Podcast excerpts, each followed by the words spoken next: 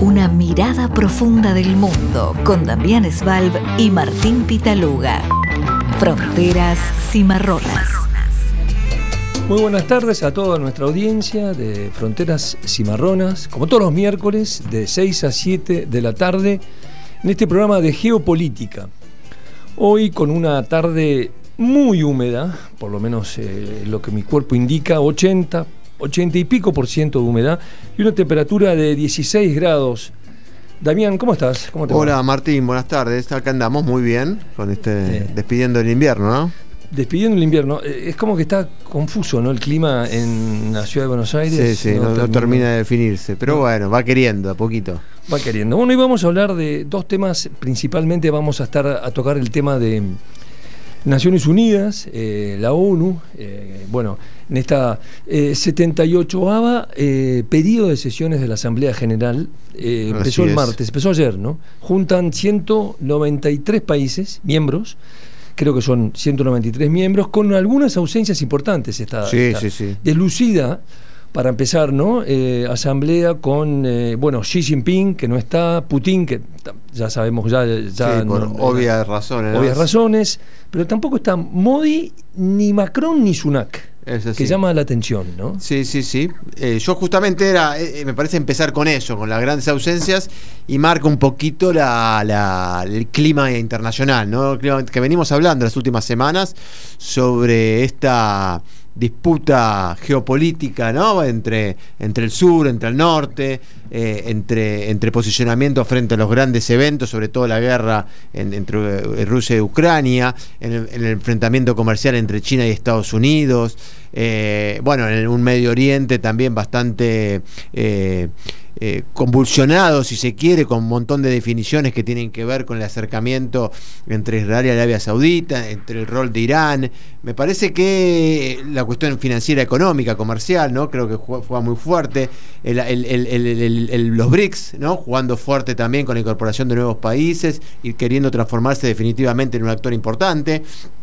Por eso eh, es, interesante esto, esto que vos marcás, ¿no? La, ausencia de Macron, la ausencia de Sunak, la ausencia de Putin, la ausencia de China, la ausencia de Modi y la presencia, sí, en persona por, primer, por primera vez desde que empezó la guerra de Zelensky, ¿no? que el año pasado estuvo eh, una videoconferencia, esta vez se apersonó, me imagino con un objetivo claro que es mantener bien presente lo que está pasando en Ucrania, la guerra en Ucrania, que como siempre decimos, se fue desdibujando en muchos lugares, sobre todo en la opinión pública, más que en los gobiernos, pero Zelensky fue con un mensaje, me parece, eh, como un relanzamiento de su figura, eh, que necesita un apoyo, eh, hablando de paz, hablando de que va a proponer o va a presentar un plan de paz, pero aclarando también que ese plan de paz no significará ningún renunciamiento, cosa difícil de entender entonces cómo se puede alcanzar algún tipo de acuerdo, aunque podría llegar a ser, digo que algo así como un cese las hostilidades y demás. Ucrania, mientras tanto, sigue en guerra, avanza muy lentamente, eh, recuperando territorio de forma muy lenta, y a este ritmo yo creo que se le, se le dificulta a Zelensky cumplir sus objetivos, porque la ayuda internacional, yo creo que no es eterna y no es ilimitada, ¿no? Es mucha plata, mucho esfuerzo y los países, como vos decías, la ausencia de Sunak, la ausencia de Macron, eh, me parece que también marca, no sé si una señal a Zelensky, pero de cierta manera es, es, un llamado de atención, ¿no? A, no tener un alineamiento tan fuerte, por ejemplo, en la guerra entre eh, eh, Ucrania y Rusia, ¿no? Claro, eso es una, son mensajes increíbles bueno, hay que entonces destacar que lo más importante, de las cosas más importantes que sucedieron, por lo menos hasta ayer y hoy, fue el discurso de Zelensky. Zelensky que también estuvo en el Consejo de Seguridad. Eh, bueno, eh, cuestiona el Consejo de Seguridad junto con Estados Unidos, cuestionan el derecho de veto que tiene Rusia, que es algo heredado de la Guerra Fría, ¿no? Claro, ahí está Guterres también, que fue el, secretario general de Naciones Unidas en su discurso de, apertura. Él habló de la necesidad de reformar los estatutos y el Consejo de Seguridad. El Consejo de Seguridad está formado por 15 países con 5 miembros estables, eh, permanentes, que son, que reflejan el mundo post Segunda Guerra Mundial, los ganadores, quienes quedaron en pie en la Segunda Guerra Mundial.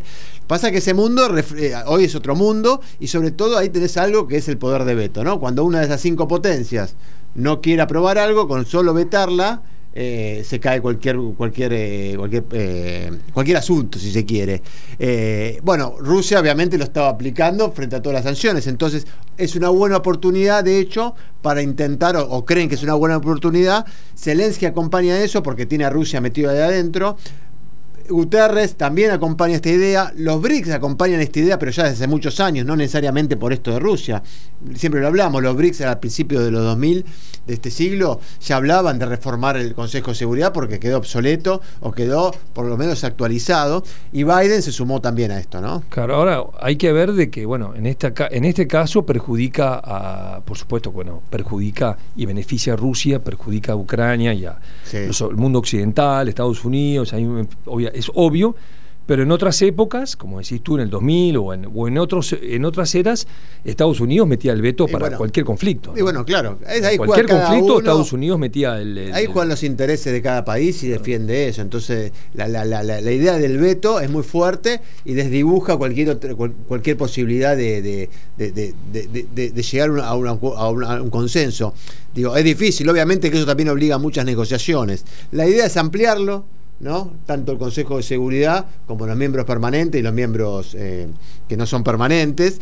Así que ese es otro tema, me parece importante a, destacar. Eh, entonces, por un lado, la guerra de Ucrania, las denuncias muy fuertes, eso sí, denuncias muy fuertes de Zelensky contra Putin, hablando de genocidio, eh, teniendo en cuenta acusando el secuestro de menores, habló de genocidio, Zelensky muy, muy duro, eh, habló del plan de paz, habló de, la, ampliación del, del Consejo de Seguridad, Biden también habló, también habló mucho de la guerra de Ucrania, yo creo que ese ya es medio un caballito de batalla de Biden, por lo menos para afuera, hay que ver después en la campaña electoral que hace. Claro, pero eh, eran mensajes quizás para adentro también, ¿no? En su discurso, largo discurso. Sí, largo discurso, largo. largo discurso de Biden, que tuvo también un peso fuerte el tema del cambio climático, habló de los problemas que tiene internamente con los incendios y demás en distintos estados de Estados Unidos, habló de, se habló de Libia también, eh, Guterres habló de Libia sobre todo por dos cuestiones, claramente por la catástrofe eh, climática que, fue el ciclón Daniel, ¿no? que arrasó con ciudades enteras y generó más de 11.000, 12.000 muertos, por lo menos, eh, y habla de la responsabilidad del cambio climático. También es un mensaje de las democracias liberales, si se quiere, a las autocracias. Vos viste... Martín, que, los, que los nuevos liderazgos autocráticos o, y como lo, llaman muchos, y creo que es una buena definición, corren de la agenda de interés del cambio climático. Lo vemos en Argentina con Milei, lo vemos con Orbán, lo vemos con, Trump en Estados Unidos, lo vimos con Bolsonaro en, en, Brasil. Entonces, me parece que acá de nuevo se ve también esa, no sé, esa tensión sobre tratar de imponer temas, tratar de transmitir temas eh, que hoy no ocupan la atención de las grandes potencias. Eh, así que Biden también se ocupó de eso. Biden hizo también un encuentro con Bibi Netanyahu, me parece destacable eso, porque después de nueve meses desde que asumió Bibi Netanyahu, en noviembre, diciembre del año pasado, no se habían encontrado. No lo recibió en la Casa Blanca, pero al menos dentro del contexto de lo que fue la asamblea, en el hotel creo que el Intercontinental, pues si no me equivoco, en, Nueva York, eh, lo recibió con muchos temas de agenda, sobre todo, bueno. Tiene que recibirlo, ¿no? Es el aliado, uno de los aliados más importantes. Sí, por eso, pero hubo los últimos meses, o yo te digo, en todo el mandato de Netanyahu, mucha, mucha, mucha tensión entre ellos, sobre todo por la, la reforma judicial que lleva adelante Israel. Netanyahu, eh, Biden llegó a decir que era el gobierno de más, más extremista de la historia de Israel. Muchos funcionarios de, Biden no se quisieron juntar con funcionarios de Bibi. Digo, en estos, en estos Una interna complicada. Sí, diciendo que y, parece que Biden le dijo que él quería que los valores entre que los valores que comparten Israel y Estados Unidos se sigan manteniendo, una clara alusión a que si hay una reforma judicial y manosean al poder judicial, eso va a cambiar. También obviamente ratificó el apoyo, el compromiso de Estados Unidos con Israel, que eso nunca ha variado en cuanto sobre todo el apoyo económico, el apoyo político. Y militar, ¿no? Y militar, claramente. Sí, sí, sí, claramente. Pero como nunca, como hace mucho tiempo, yo diría hasta en la época de Obama, podemos recordar la última época de Obama, también con Bibi había mucha tensión. Estamos a ese nivel. Bibi creo que se sacó una buena foto con, con Biden. Y sobre todo ahí se habló también del tema de interesante de Arabia Saudita y la posibilidad de normalizar relaciones con, Israel. Eh, y ahí, bueno, me parece es un punto interesante. Bibi dijo que también que estaba dispuesto a avanzar. La pregunta crucial es hasta dónde, qué puede ceder Bibi para que eso suceda. Digo, para Arabia Saudita sería un esfuerzo enorme hacer eso. Hoy Thomas Friedman escribió un artículo en New York Times, muy corto pero muy contundente, diciendo que Biden le tenía que preguntar a Bibi qué iba a ceder él.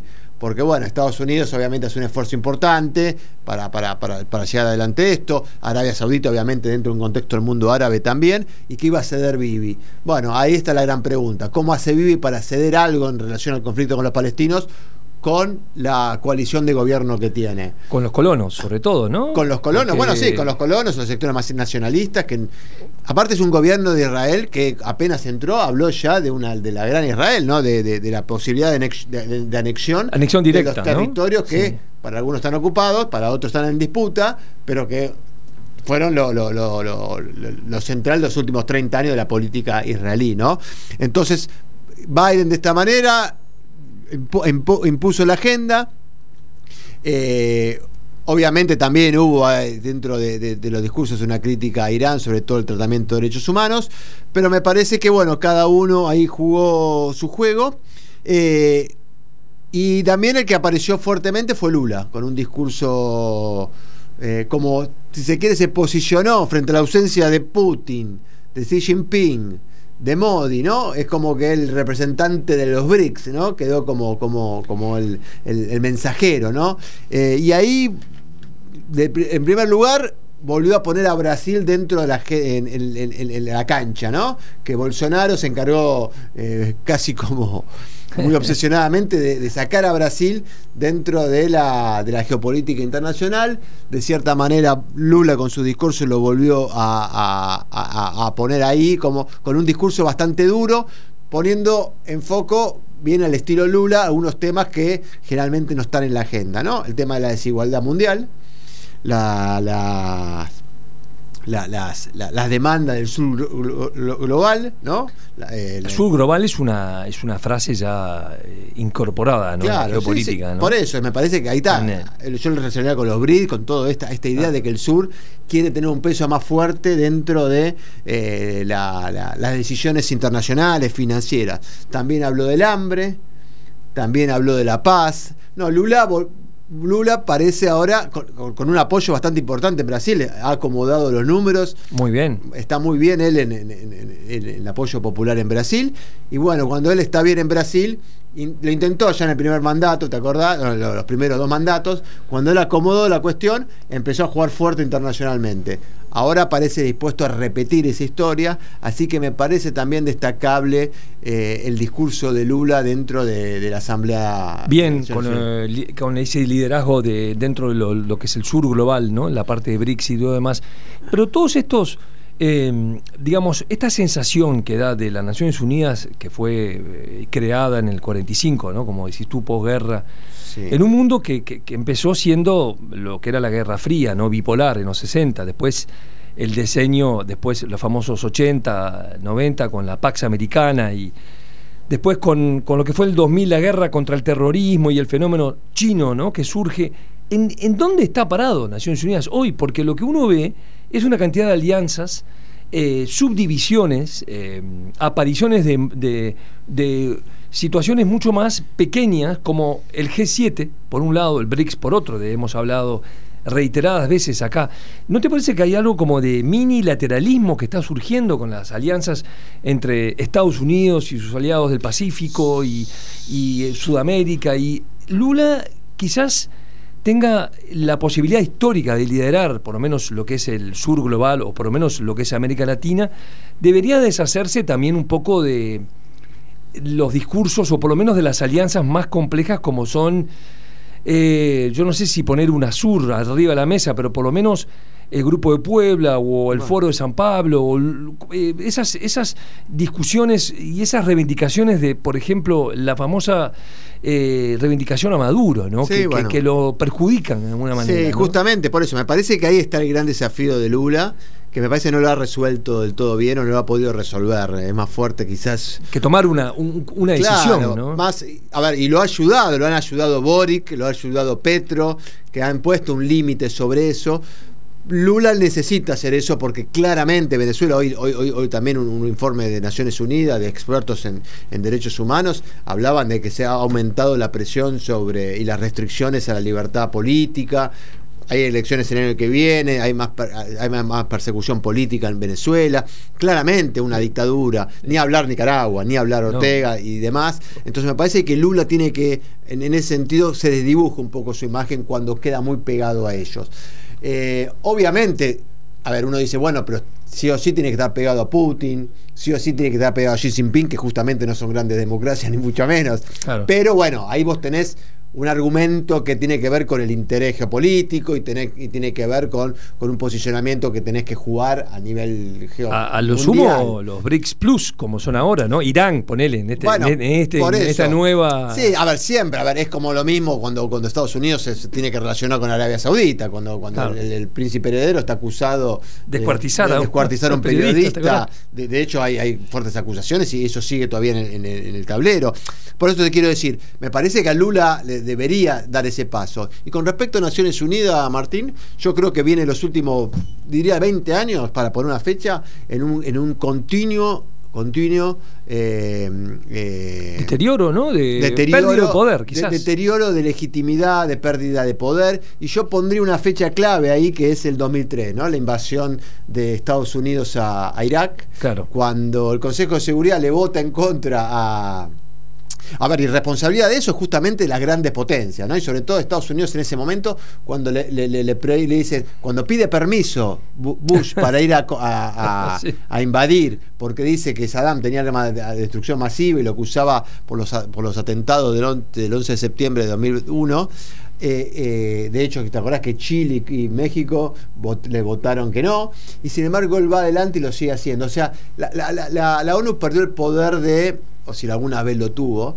eh, de, transformarse en un árbitro, en un árbitro eh, imparcial, ¿no? De, alguien que juega un juego que, más, que, a veces también las castiga a los poderosos. Entonces, como que parece que los poderosos igual hacen lo que quieren.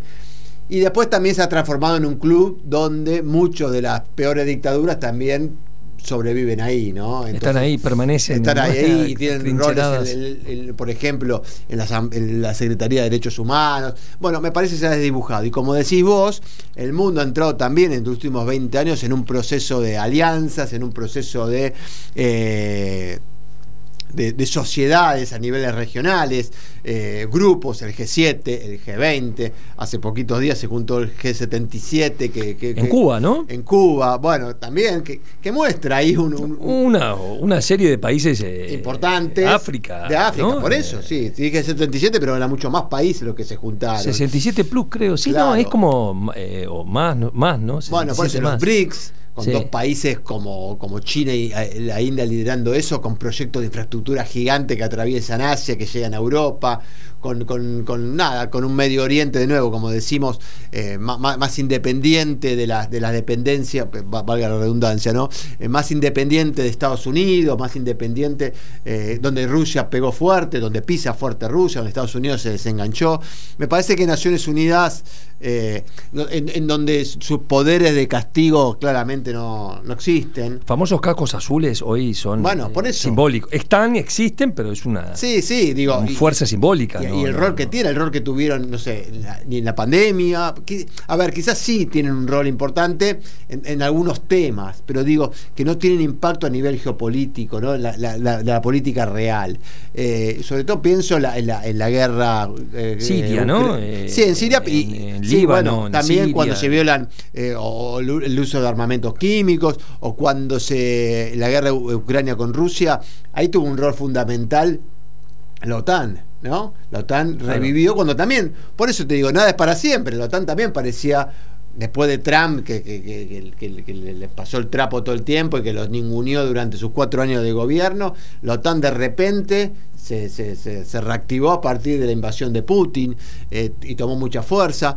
La Unión Europea al principio también, la Unión Europea también tiene un poco el mismo problema, me parece, la Unión que, que Naciones Unidas, ¿no? Le cuesta encontrar mecanismos de intervención directa e intervención eficiente, ¿no? Y esto tiene que ver con lo que hablamos también siempre, la falta de una política de defensa en común y la posibilidad de aplicarla.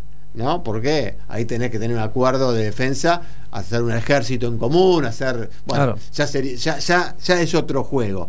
Y donde ves también, como recién hablábamos, de, de, de, Sunak, un, que bueno, obviamente una Unión Europea eh, que, que, dejó, bueno, Gran Bretaña se fue y que cuestiona el cambio climático, que, que, están muy concentrados. prefiere quedarse en, Francia para recibir al, rey Carlos. Sí, Carlos III, Carlos III, eh, exactamente, sí, sí, sí. Por eso te digo, me parece que sí, que, está desdibujada. sigue siendo una vidriera, sigue siendo una vidriera para que los países ahí se planten, para que hagan, entre comillas, algún acting. Eh, es importante pertenecer. Esta presencia de, de Zelinsky marcó, eh, la asamblea, ¿no? Está, en, esta, en esta asamblea de este. Sí, sí, sí, por eso. Así que bueno, me parece que por ahora sobrevive a partir de. Interesante las actuaciones, vamos a, nombrar algunas de. Bueno, es la última presencia del presidente argentino, Fernández. Así es. Eh, defendió, bueno, él habló de Armenia eh, en el conflicto. Con, vamos, ¿no? vamos a hablar de ahora, que es el segundo tema, pero bueno, sacó el tema de Armenia, en defensa de Armenia. También eh, mandó un aviso, bueno, eh, a la situación electoral de Guatemala, diciendo que tengan cuidado, intervino, como diciendo... Eh, y por último reclamó el cese del bloqueo a Cuba y Venezuela. Bueno, está bien. el bloqueo es un tema, ya tiene que... Es, difícil llamarlo bloqueo hoy en día, ¿no? ¿Cómo, cómo debería ser? ¿Eso es, es un bloqueo o es una... ¿Cómo se podría llamar? El, eh, las sanciones. Eh, en realidad son sanciones, ¿no? Son sanciones que claramente tienen, para mí son, sobre todo a, Cuba y digo, han demostrado que no han logrado eh, cambiar el régimen, por ejemplo, en los últimos 70 años, no sé, 60 años, no me no, no, el cálculo sí, perdido. El, digo, famoso bloqueo de los principios del 60 y con respecto a la eficiencia de las sanciones, bueno, generalmente, a ver, data el ejemplo de Irán, ¿no? A veces sí genera, sobre todo las sanciones económicas, como son muy fuertes, generan a los regímenes debilitamientos. Pero estamos hablando de regímenes que están muy instalados. El iraní está muy instalado. Irán le perjudicó una crisis económica brutal con las sanciones, ¿no? Sí, pero así todo el régimen sobrevive, ¿no? Es tan poderoso en ese sentido que, sobrevive. Lo mismo que Cuba, salvando la distancia. Las dictaduras sobreviven, sobreviven porque, cualquier sanción. Porque tienen la represión para, para, para, para poder justamente reprimir cualquier intento de rebelión. Ojo, alguna vez todo se termina, nada para siempre, y esto está claro pero me parece que el mecanismo algunos países lo defienden porque creen que con eso obligan a los países a, salir a negociar. Bueno, es relativo, hoy los bloqueos son más difíciles de ejecutar porque hay, escapes. El sur global y tener... Bueno, le, pasa a Rusia. Le pasa a Putin. Putin tiene un bloqueo importante, pero por otro lado tiene socios o se junta con el, líder norcoreano o, bueno, ahora con el tema de los granos, también él está, está extorsionando con, con la caída del acuerdo de granos.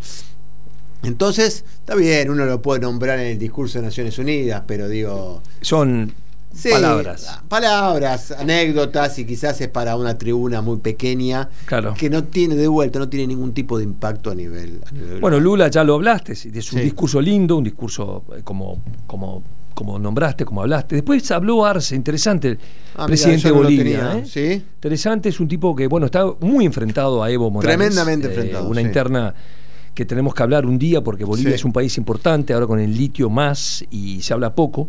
Es impresionante esas peleas intestinas de, los, sobre todo, bueno, de todos, pero digo, en los sectores progresistas es...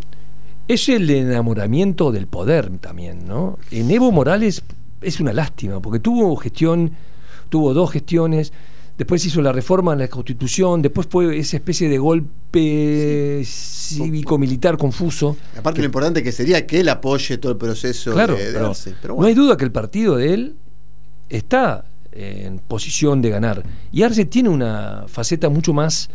Técnico. Menos indigenista, si querés, para decirlo de alguna manera, que Evo a veces es complicado. Por ejemplo, con los temas ambientales, no es claro. No es claro. Pero bueno, eh, Arce de vuelta también habló del bloqueo, que está muy posicionado eh, Bolivia, del bloqueo a Cuba, y también habló en este caso del atropello a Palestina. Sacó al, ah, a reducir el tema a Palestina. Además, además pidió eh, bueno, más multilateralismo y nuevo orden mundial. Habló también Petro, que está recomponiéndose, ¿no? De todos sus Sí. problemas internos, familiares, Sí. que aparecen, eh, fueron duros para él este Están ahí, año, están ahí latentes, sí. están latentes. Cuestionó eh, la diferencia de trato entre lo que es la guerra de Ucrania y la situación palestina, de vuelta comparó como diferentes formas de tratar el tema. Interesante para Naciones Unidas, ¿no? Pero bueno, eh, pidió a la ONU también eh, convocar eh, a dos conferencias para la paz, una para Palestina y otra para Ucrania. En fin, salió el presidente de Guatemala, el presidente saliente. saliente, ¿no? Yamatei. Yamatei, creo que se llama Yamatei. Yamatei, diciendo que, que- que- que- que considera que hay una injerencia internacional al proceso electoral eh, de innecesario, porque además él va, según dijo, va a devolver eso. Después salió presidente de Paraguay, Peña, desconocido nue- nuevo presidente, Claro. hablando de nada, de, del hambre también, eh, curioso, ¿no? El discurso de cada uno. El Uruguay, que hizo, mm, habló de libertad responsable internacional, no, no entiendo muy bien esa, esa frase. Sí eh, fue muy utilizada en la pandemia en Uruguay, lo que él llamó libertad responsable. Sí. No entiendo qué quiere decir con lo de libertad responsable internacional. Se solidarizó con Ucrania, muy dura, muy contundentemente, y criticó el derecho internacional, en fin, pero lo que sí hizo fue la calle, y acá es donde lo interesante del Uruguay, del presidente de la calle, que tiene una popularidad importante, eh, 45%, es hablar de su gestión. Hizo un balance de su gestión, algo que no se hace en Naciones Unidas habitualmente, ¿no? Ah, mira, no. Se aprovecha, eh, esos cinco minutos, en teoría son cinco, ¿no? A Sí, se- después se- te dan un pequeño dan un poco largue, más. sí. Se utilizan para mandar un mensaje más global. Claro. Se supone que acá es una gestión, un balance de su gestión en detalle. ¿eh? Sí, también sir- le Sí, sirve a los sirve. políticos para a los presidentes para mandar En mensajes campaña. internos. Claro, bueno, ahí, ahí fue. Así que bueno, mucho sudamericano, mucho latinoamericano. El discurso de Biden ya lo dijiste, es el de Zelensky también, que habla, como dijiste tú, de, de- de los rusos terroristas, genocidas. ah, en Sí, fin, fuertísimo, Muy fuerte. El, el tema de genocida, yo creo que también hay que tener cuidado, no cómo lo aplican. Bueno, ¿no? sí, sí, es una, son conceptos. eh, hay que tener cuidado, porque genocidio, ojo, hay que ver si, si el tema con los niños, como él acusa, es un tema, es más crímenes de guerra Bueno, que genocidio, me sí, parece sí. a mí. ¿eh? No, no, no, por eso. Pero, eso eh, después lo- los expertos, las investigaciones deberán Lo- determinar lo acotan. cómo lo catalogan, ¿no? Eh, pero bueno, eh, se por lo menos en lo discursivo claramente se usa esa palabra para generar impacto, ¿no? Y que lo, lo ha logrado. Sí, Zoom Internacional, portal de noticias de política internacional. Desde 2016 acercamos al lector los principales acontecimientos mundiales de una manera sencilla y accesible, proponiendo un doble enfoque, seguimiento analítico de los acontecimientos y asistencia para comprenderlos a través de nuestros servicios de consultoría. A diario, nuestros contenidos llegan al público en general, periodistas y líderes de opinión de diversos ámbitos de Argentina y de toda América Latina. Conocenos a través de nuestras redes sociales o en nuestra página web zoominternacional.com. Zoom Internacional. Zoom Internacional. Lo que pasa en el mundo. Fronteras Cimarronas, con Martín Pitaluga y Damián Svalb. Otro de los temas que sacuden y que perpetúan y que importan es esta guerra que, que- que ya está como muy y antigua, ¿no? De estas dos ex repúblicas soviéticas, Armenia y Azerbaiyán, Azerbaiyán, sí. Azerbaiyán, ¿no? Se pronuncia así Azerbaiyán, sí. que ya tuvieron dos guerras, en el 1990, apenas disuelta la, la Unión Soviética, y otra en el 2020. Y bueno, tiene que ver con los separatistas armenios que están en una zona puntual, nos vas a explicar ahora, de esta re- república eh, que se independizó en el 91, pero enseguida hubo conflicto y el territorio sigue siendo un conflicto. Hubieron una guerra que duró con muchos muertos de un lado y del otro, y, nada, este es el territorio, es Nagorno-Karabaj, ¿no? Así es, Martina, un rápido repaso histórico eh, para complementar lo que vos eh, presentabas.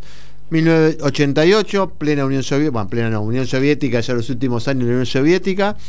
Las autoridades de la región, de esta región, de Alto Karabaj o Nagorno-Karabaj, eh, como se llama también, eh, que fue fundada en 1923, ¿no? La región esta, le pidieron a los soviéticos, a los dirigentes soviéticos en Moscú, que les transfieran ese territorio que pertenecía en ese momento, como vos bien dijiste, a la República Socialista Soviética de Azerbaiyán. ¿no? O sea, dentro de Azerbaiyán, que era una república dentro de, la Unión Soviética, estaba este territorio. Eh, que lo transfirieran, que le transfirieran ese territorio a, los armenios, sacarlo de ahí o sacarlo, que dependiera de los armenios.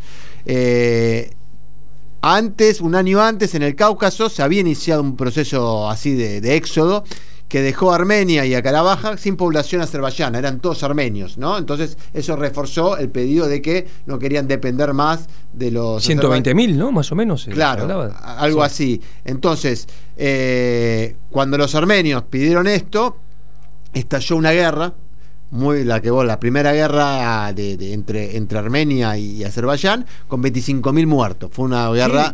25.000, no tenía idea eh, El, volumen, qué, fuerte. Claro, y donde ganaron los armenios. Los armenios lograron el triunfo frente a Azerbaiyán, eh, controlaron, controlaron el, enclave, es un enclave de más o menos 4.000 metros cuadrados, y también controlaron y ocuparon algunos siete distritos que iban azerbaiyanos que quedaron en poder de los, de los armenios. ¿no? Eh, duplicaron la, cantidad de kilómetros, de, kilómetros cuadrados, es decir, una buena victoria de los armenios sobre los azerbaiyanos, ¿no? Y transformaron eso en una zona de seguridad. A partir de eso, la ONU les pidió a los armenios que eh, devolvieran, que salieran, que, salieran de ahí durante muchísimos años. Eh, hubieron en el medio de, episodios muy graves de limpieza eh, étnica entre ambas partes que ambas cometieron, violencia. Porque los armenios son en este caso cristianos ortodoxos. Cristianos ortodoxos. y los y digamos y los musulmanes los azerbaiyanos. azerbaiyanos, ¿no? Claro. Eh, entonces, cuando termina la, Unión Soviética, se desintegra la Unión Soviética, eh, la guerra esta continúa hasta el año 94 y ahí se firma un alto el fuego, ¿no? Con intervención, si no me equivoco, de Estados Unidos, de Francia. Eh, y se mantiene una división entre Estado armenio y la región de, Nagorno-Karabaj, ¿no? O Alto, Alto Karabaj pero Armenia no termina de reconocer a, ese territorio como parte, como, como un territorio independiente, ¿no? Eh, está lleno de armenios, pero la situación es como que se congela. Para la guerra, y durante 20 años, eh, ninguno hay como un statu quo, ¿no? Eh, dentro de, quienes gobiernan Armenia. Y cuando choca todo nuevo, el 2020, ¿no? En mitad de la pandemia, eh, en septiembre, justamente hace tres años, eh, se agarra un nuevo enfrentamiento, ya con un Azerbaiyán mucho más potente, mucho más fuerte. ¿Más empoderado? ¿Tiene más, más em- habitantes? más, empoderado. Eh, riqueza, digamos. Claro. por ejemplo, el, grupo de Minsk, justamente este que había garantizado la paz entre Rusia, Francia y Estados Unidos, em, que encausó las negociaciones, y el 27 de septiembre se desencadena una, guerra donde mueren más de 200 soldados de las Fuerzas Armadas de, de, Nagorno.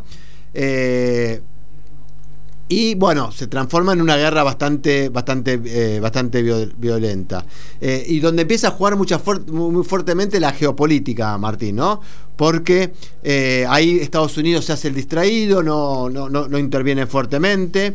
Después como, como, como, se abre de, esta idea. Eh, después las alianzas, Rusia una es, aliada militar de Armenia. Eh, donde tiene una base, una base militar, por lo menos en un principio.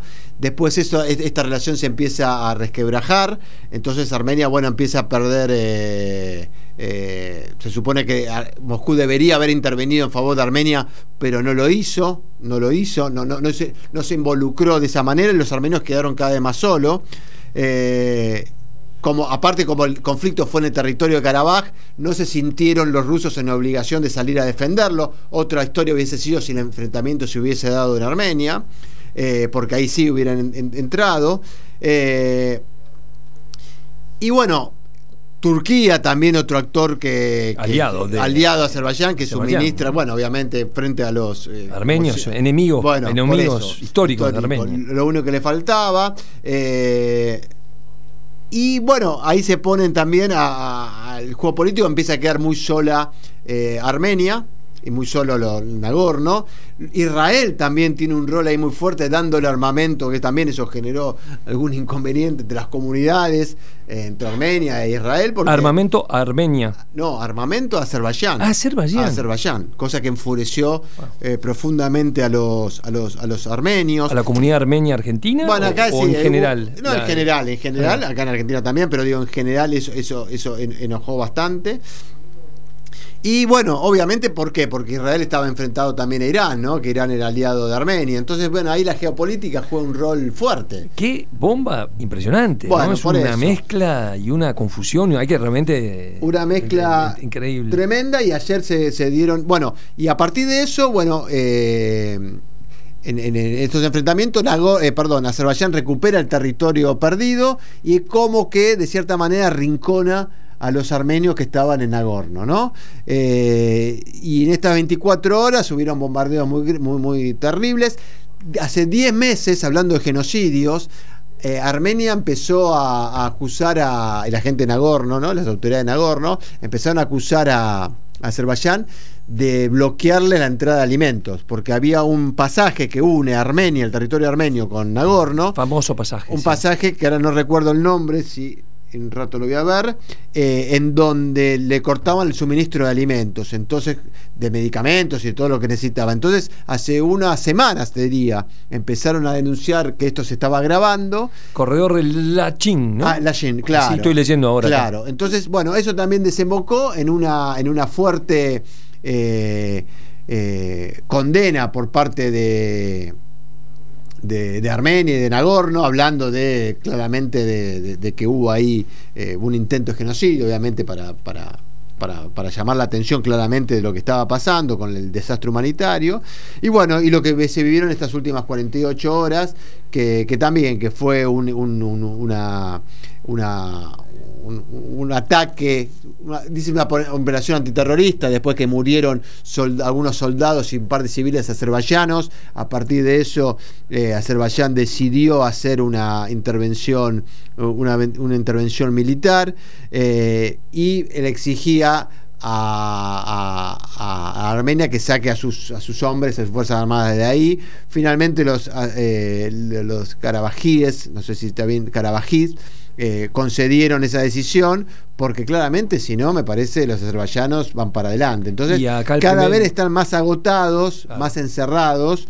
Y bueno, la solución claramente son esos conflictos que se dejan abiertos, ¿no? latentes, que cada tanto explotan. Pero me parece que ahora ya la tendencia marca claramente un aislamiento internacional de, Nagorno, eh, un debilitamiento de la posición armenia y bueno, y esto veremos cómo, cómo sigue todo, ¿no? Geopolítica y Azerbaiyán eh, exporta 8 mil millones de metros cúbicos de gas a Europa por año. ¿no? Acá tenemos un, pequeño. Ahí tenés un asunto de por qué Rusia también no quiere entrar en ningún tipo de eh, no, no, quiere que se enoje nadie. Ahí sobre todo no quiere que se enoje. Bueno, nadie, Estados Unidos. Rusia, teniendo base militar en Armenia, está muy involucrado. Acá hay un involucramiento, involucramiento de Turquía y de Rusia muy fuerte. No solamente por zona, sino además por intereses económicos, geopolíticos, ¿no? Hay que ver cómo. y culturales, étnicos, culturales, religiosos. Es toda una. porque de alguna manera eh, Azerbaiyán Azerbaiyán pertenece como a la comunidad étnico-cultural de Turquía, ¿no? Es como un país que está eh, de alguna manera integrado, eh, más allá de no pertenecer ¿no? al mundo turco, tiene una asociación con, Turquía importante, ¿no? Importante, por eso, a ver, acá, acá entró esto en un, en, un, en, un, en, una, en un lugar bastante delicado, que es el lugar de la geopolítica, cuando ya los intereses de los países pasan por otro lado.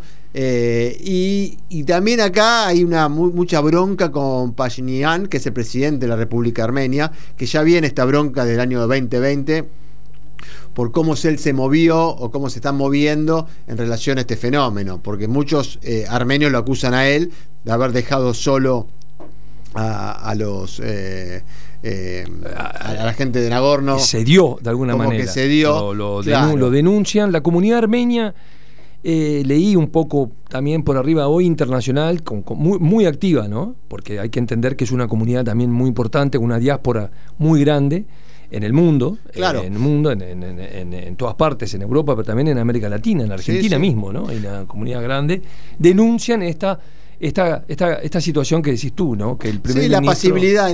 los dos acuerdos que se hicieron para frenar los enfrentamientos en el 2020 y ahora, salvando las distancias, eh, Armenia perdió. Armenia y Nagorno perdieron. Perdieron fuertemente poder, perdieron territorio y parece que de nuevo cada vez su, su, su, eh, su influencia se acerca a cero, ¿no?